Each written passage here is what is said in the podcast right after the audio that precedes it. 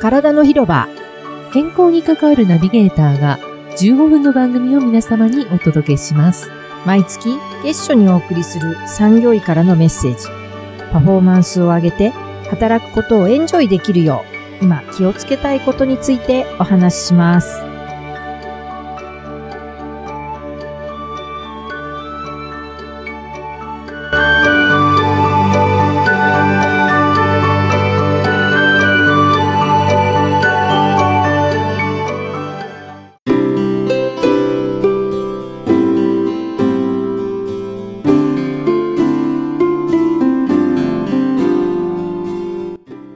おはようございますおはようございます。マスコ先生、今日もよろしくお願いしよろましす。くお願いいします原さんはい。 10月です10月になりましたね。秋に秋になりました。入りよまうしたやねく待ち焦がれたこの涼しさ。はい。ですね 本当ですね 本当に待ってまし夏た。長かっったからね、今年ね。。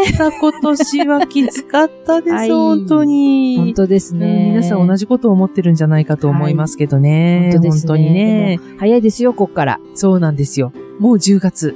日がついたらね、12月になってますそよ。うなんです。もうね、9月23日の時点でね、年末まであと100日なんですよ。そうなんだ。そうなんですよ。はあ大変。もうカウントダウン始まってます。毎年ね、10月、11月ってね、本当にね、あれあったっけっていう。そう。あっという間に夏が終わって気がつくと12月になってる感じそうなでもなんんですかよ、わね。さわさわさわさする感じでね。本当です。ねえ本当に。はい。ね、あともう少し、まあ、2023年らしい印象強いイベントごと、ですね頭の子残しておきたいなと思ってはいるんですけどね。 はい。もうなんか暑かったって言って終わったらもう悔しい し。確かに。。本当にそれだけで終わり。そうでもなんとか乗り切ったっていう感じではあるので、そはうい、ですね。風邪もひかずに、あー乗り切れたと思ってちょっとね、はい安心はしてるんですけどねう。ん夏が暑かった分ね、意外と疲れを感じていて、で、めまいとかね、なんとなく不調みたいな人も多いでしょ多ういしねしね。で、急に冷えるからね。突然すぎるんですよ、はい変化がね。ねうんだから、もうこっからはとにかく温めて温めてそうですね。うん本当いにっ。ていただきたいと思いはいま。す。もうこんな時ははね、い本当足裏のリフレクソロジーあがぜめっひちゃで、すねおすすめですね本当ですね。うん、足のむくみも解消できるし、エアコンの冷えとかも足裏を押すだけで、血の巡りがすごい一気に良くなるので、はい。体のやる気スイッチみたいなもんであ、すよそうね。です、そうです。そうです行きます。足の裏にねみたいなそうそう、来たーみたいな感じでね。本当ですよね。はい。は。はいいぜひ、皆さんもね、はい足の裏、もみもみしていただいて。はい。ほぐしていただくのをおすすめします。はい。い。今日は先月先に月に引き続きのテーマでしたね。はいはい。 10月1日から1週間、全国労働衛生週間となってまして、はい。今年のスローガスローガン、ンスローガンね。スローガンうん。が目指そうよ二刀流、心心と体の健康職場っていう、あの、はい乗っかった、。の方やつですねはい、やつでしたね。はい、そうでした。先月は、はい。心と体二刀流なんで、うん、体の方からうん長く働くことに今後はおそらくなりますよと。そうなった時に、今、毎日毎日いい体、はい。丈夫な体づくりをして、で、その結果、長く働けるはい。というね、ことをが得られるように、そういう状態があっても耐えうる体づくりを今から心がけていきましょうというお話をしました。いで、今月は心の方ですね。これからの心の健康を考えていく上で、どんなあり方というか、はい。どんなことを意識しとくといいかっていうことで考えたのが、最近よく言われている多様性、はいダイバーシティはっいて言いますけど、この多様性について、今一度皆さん向き合ってみましょうというのが今日のお話です。なるほど。。はい。そもそも人間って一人一人違うので、そうこでうすね。何を今更多様性っていう話なわけですよ、本来。いや、いや本当そうですよね。考えてみたらね。だけどじゃあ、なぜ今、多様性という言葉を改めて、言わなくてはいけないかってことですね。大事にしないとっていうふうに、脚光を浴びるのかということなわけですよ。はい、はい。おそらく、その、そもそも一人一人違っていたんだけれども、時代の流れとか社会のいろんなはい。ニーズとか、う専門的、まあ合理性とか、効氷率性とか、いろんなものを進化発展拡大させていくために、優先した結果、そうですね。同じものが仕分けができた方がいいわけですよ。そうですね。できるだけ、うんあの、無駄をそう省くという考え方同でね。じものが集まってた方がいいわけだし、例えば医療なんかもね、自分がね、医療に携わってますが、医療も、昔はかかりつけ医の先生がいて、いろんなこと相談できたんですよ。そうです。うん。いろんな体のことも心のこともおそらく。はーい。うんだけど、だんだんその専門性、うんその高度な医療、うーん。専門的な医療を効率的に施すってなった時に、なるほど。どんどんどんどん分離してったわけですよね。そうです。各科が。はい。体って全体で一つのはずなのそうにで、すね。うんその消化器、循環器、はい呼吸器みたいに、かな一りつ一つ細分化されてますもんね。はい。それをすることで高度な医療が可能になったわけですよ。はい。うん。なので、それが必要だった。だからそれがいいとか悪いとかになってね。はいはいはだいけど、そういうふうなことになった結果、はい。今度それに当てはまらない隙間ができてきたわけですよね。なるほどね。因極めれば用となるじゃないけど。はい。はい。分離分離分離してった結果、うんそこに当てはまらないものがやっぱり出てくるねっていうんうんのが改めて分かってきたときに、体をうん統合的に見ましょう、全人的に見ましょうみたいな流れがまた出てきた。そうですね。やっぱりかかりつけ医というか、ホームドクターで見てもらうのいいんじゃないかみたいなことですけどね。は今でも日本の医療っていうのはそっちではない感じですそもうんでね。すね。だから、そういう体と心を一緒に見ましょうみたいな、うんそういう流れで出てきた。うんこれ、まあ一つの例えですけどね。はいうん多分他の分野でもそういうことが起こってきているうんうん。と思っていて、うんうんそうなった時に分離していった結果、その比較だったり、それぞれの正しさ、はい。それぞれの優先順位が高いことを、こう、押し付けじゃないけど、はいはい。お互いの優先順位がぶつかることになるわけですよ。そういうことですね。うんそれが戦いになっちゃうわけですよね。なりますね。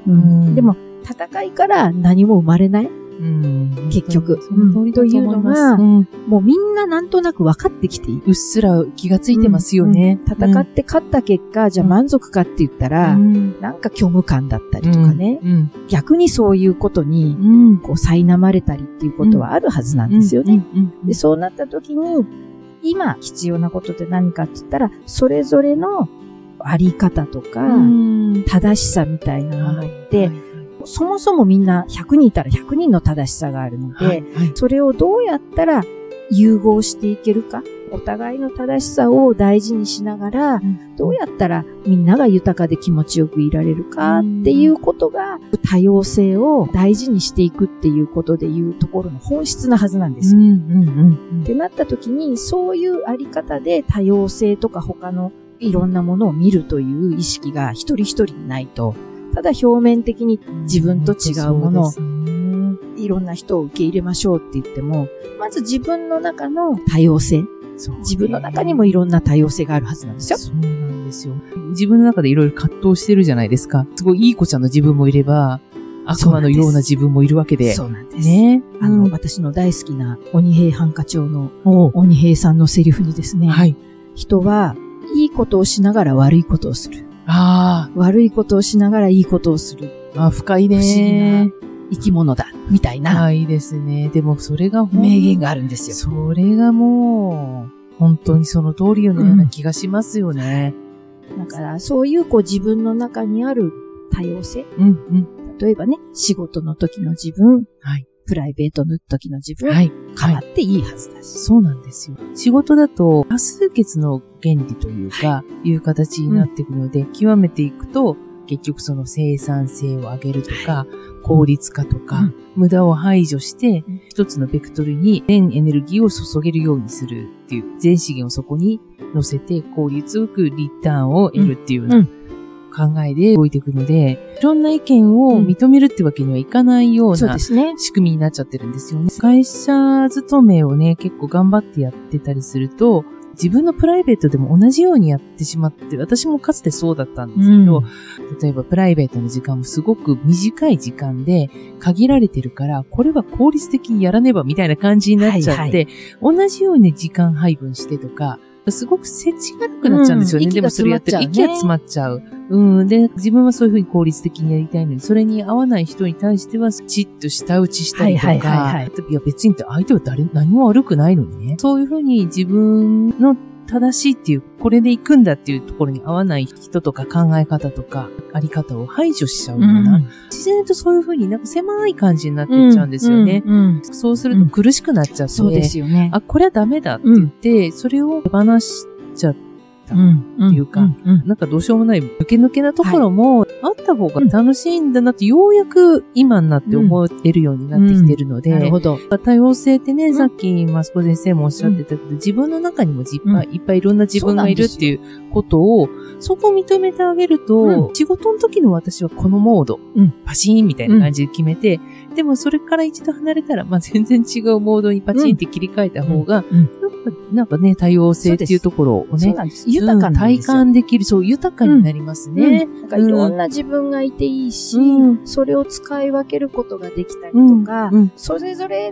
全部自分なので、そうなんまですずやっぱり自分が自分を認めるって大事なのね。ね、こういうあり方が正しいって思ってた時、そうじゃない自分を否定しちゃってたから、そそうれなでんです苦しいわけ。否定してたような気がするのと、そうなんです職場のことで、うん私も管理職までやら、やってたので、ちょっといろんなことが、こういろんな人の話を聞いたりとかすると、頭いっぱいになっちゃってて、ずっとそれを考えてなきゃいけないような気にもさせられて、責任感をはい。与えられる、責任を、はいあ責務を与えられてるから。はいでも、考えてみれば、うんいや、あの、それはそのグループというか、その組織の中ではそうだけど、それ以外にまた違う役割が自分にはあるわけで、はいそれを四六時中、ん24時間ずっと考えてたからっていい考えが出たわけでもないし、うん実際に。うんいや、だからむむしろ、そのそこから勇気を持って離れちゃって、はいで、全然違うことして、またうん戻ってきたら、あれうんこれってこういうことだったかなって気づくこともあるなってそいううでのは、すね。ようやく分かってきたってい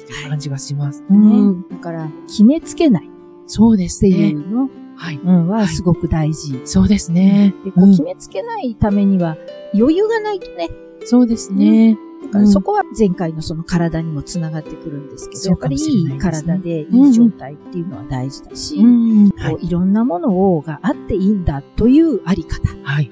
というところに立つと、いわゆる心の豊かさが出てくる。うん。結局、どちらも大事だなっていう気がしますね。そうですねね。。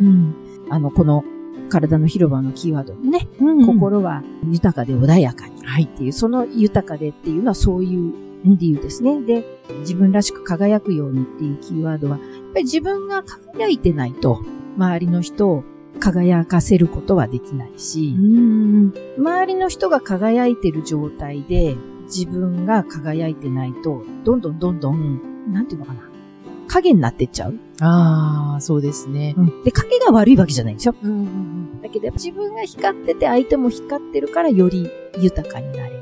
そうですねうん。確かにね。うん、自分が輝くってどういうことかって言ったら、自分が自分であることを認めた上で、うんいろんなものが許容できる、そうんのゆとりを持てること、自分が自分らしくあること、うん輝くことにつながるので、うん自分が輝いてるかなっていう、自分で自分らしさを認められてるかなっていうふうなことを時々チそうですェッねク。するといいかなと。そう。できてない自分も、まあいいじゃないって言ってあげられるってすごく勇気がいることなんですよね。うんプライドにも関わるし、もっと自分はいけるはずってやっぱり欲が出ちゃうんだけど、うまあ、もうこれでもいいんだよなって思える、そうですね。ね、一気にはできないと思うそうのでで、すちょっとずつでいいんですよね。少しずつですよね。なんかあの日々のそうです訓練までいかないんだけど、トレーニングですね。そうか、うんやっぱりそういう感じでうんすやっかぱねり。それはね、意識ってね、トレーニングしないと。そうですよね。意識的にはないです突然はできないですよね。うまあだから行ったり来たり、うんあ、また、また同じことやっちゃったっていうんだけうど、んい